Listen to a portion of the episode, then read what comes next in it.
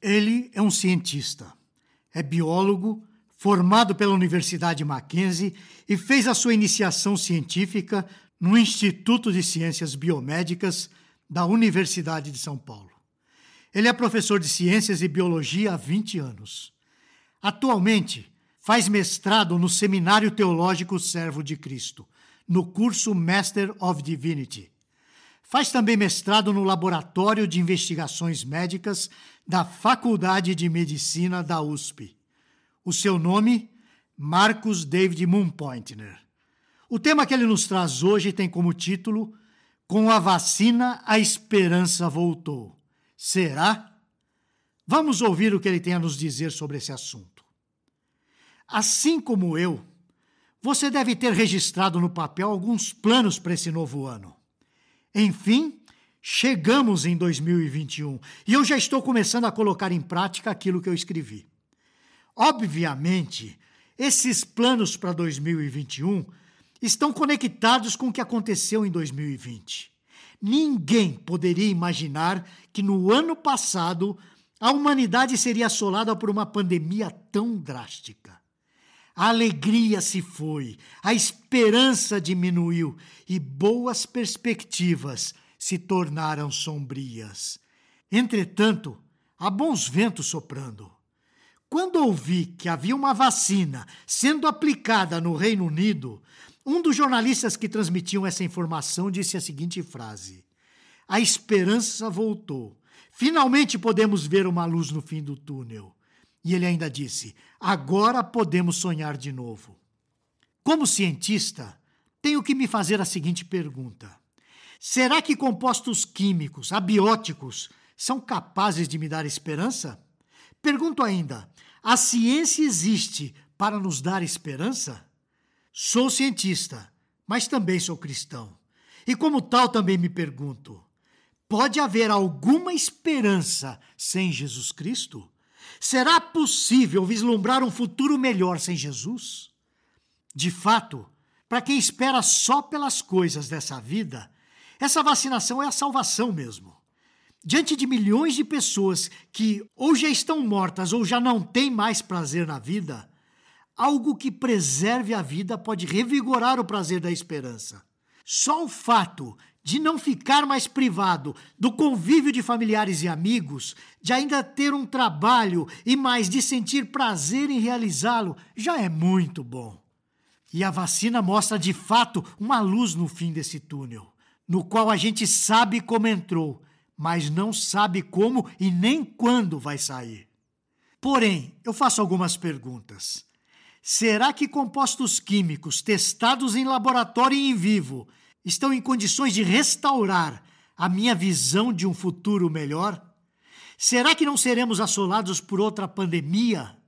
Será que nenhum desastre econômico mundial vai nos abalar mais do que já estamos?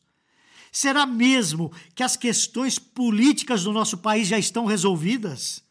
Será que mais nenhuma tragédia familiar vai nos sobrevir? Será mesmo que o nosso futuro está em alguns aglomerados moleculares que serão injetados no nosso corpo?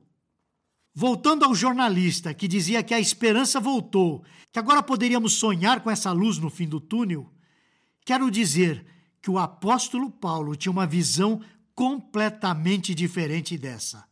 Não é que o jornalista esteja completamente errado. Como cristãos, Somos instados pela palavra de Deus a olhar para além do túnel e para mais longe ainda. Somos instados a olhar para além da luz que se acende no fim do túnel. Parafraseando o apóstolo, se os nossos olhos olharem só para essa vida, seremos os mais miseráveis dos homens.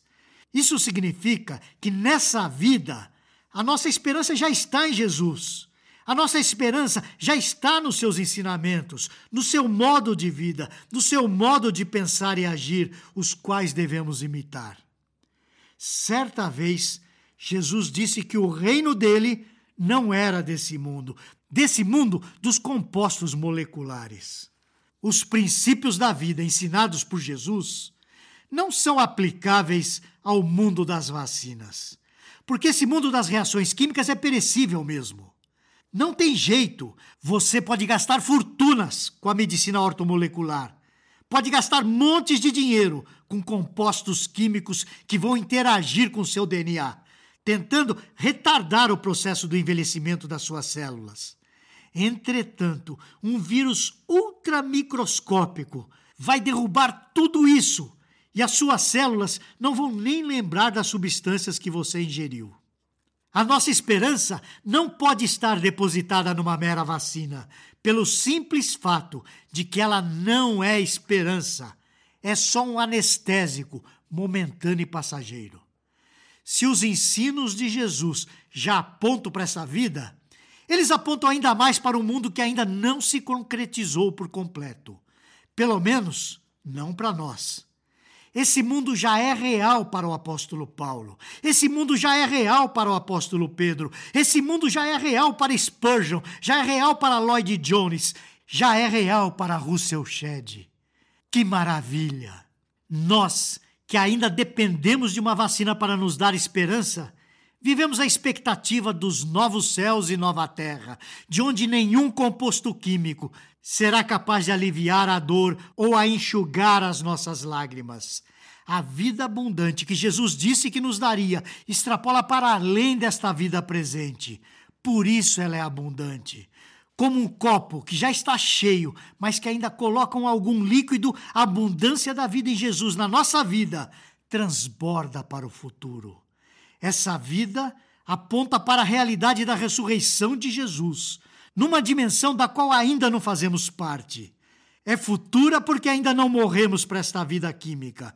Contudo, esta vida já se manifesta agora, na medida em que as nossas esperanças não estão numa vacina, mas no Criador do mundo.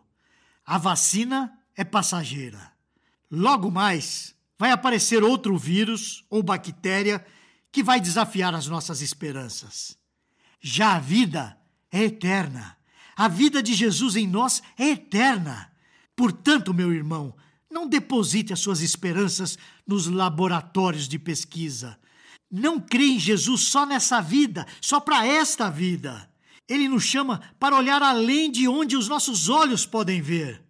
Não vivemos pelo que vemos, vivemos pelo que cremos. Você acha que a vacina vai imunizar você contra a doença? Sim, vai. Todavia, o mal maior não é a doença. O mal maior é o pecado que habita no seu coração. Contra ele, sinto dizer, não há vacina. Contra o pecado não há anticorpos capazes de destruir a sua influência na vida. Contra o pecado, só a transformação do nosso coração pode ser a solução. No entanto, essa regeneração do coração não é física, e só pode ser feita pelo Espírito Santo de Deus. A vacina pode dar mais alguns anos de vida a você, mas Jesus Cristo pode lhe dar a vida eterna ao lado dele.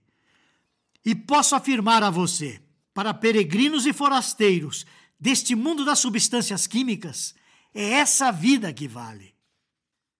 Nos vemos na semana que vem.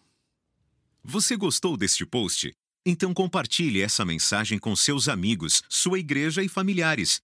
Coloque o seu e-mail no nosso blog para não perder nenhum post. Siga-nos no Facebook, Instagram e Twitter. Conheça a Telmídia, vídeos cristãos para você e sua família. 15 dias grátis. Assista quando quiser, onde quiser.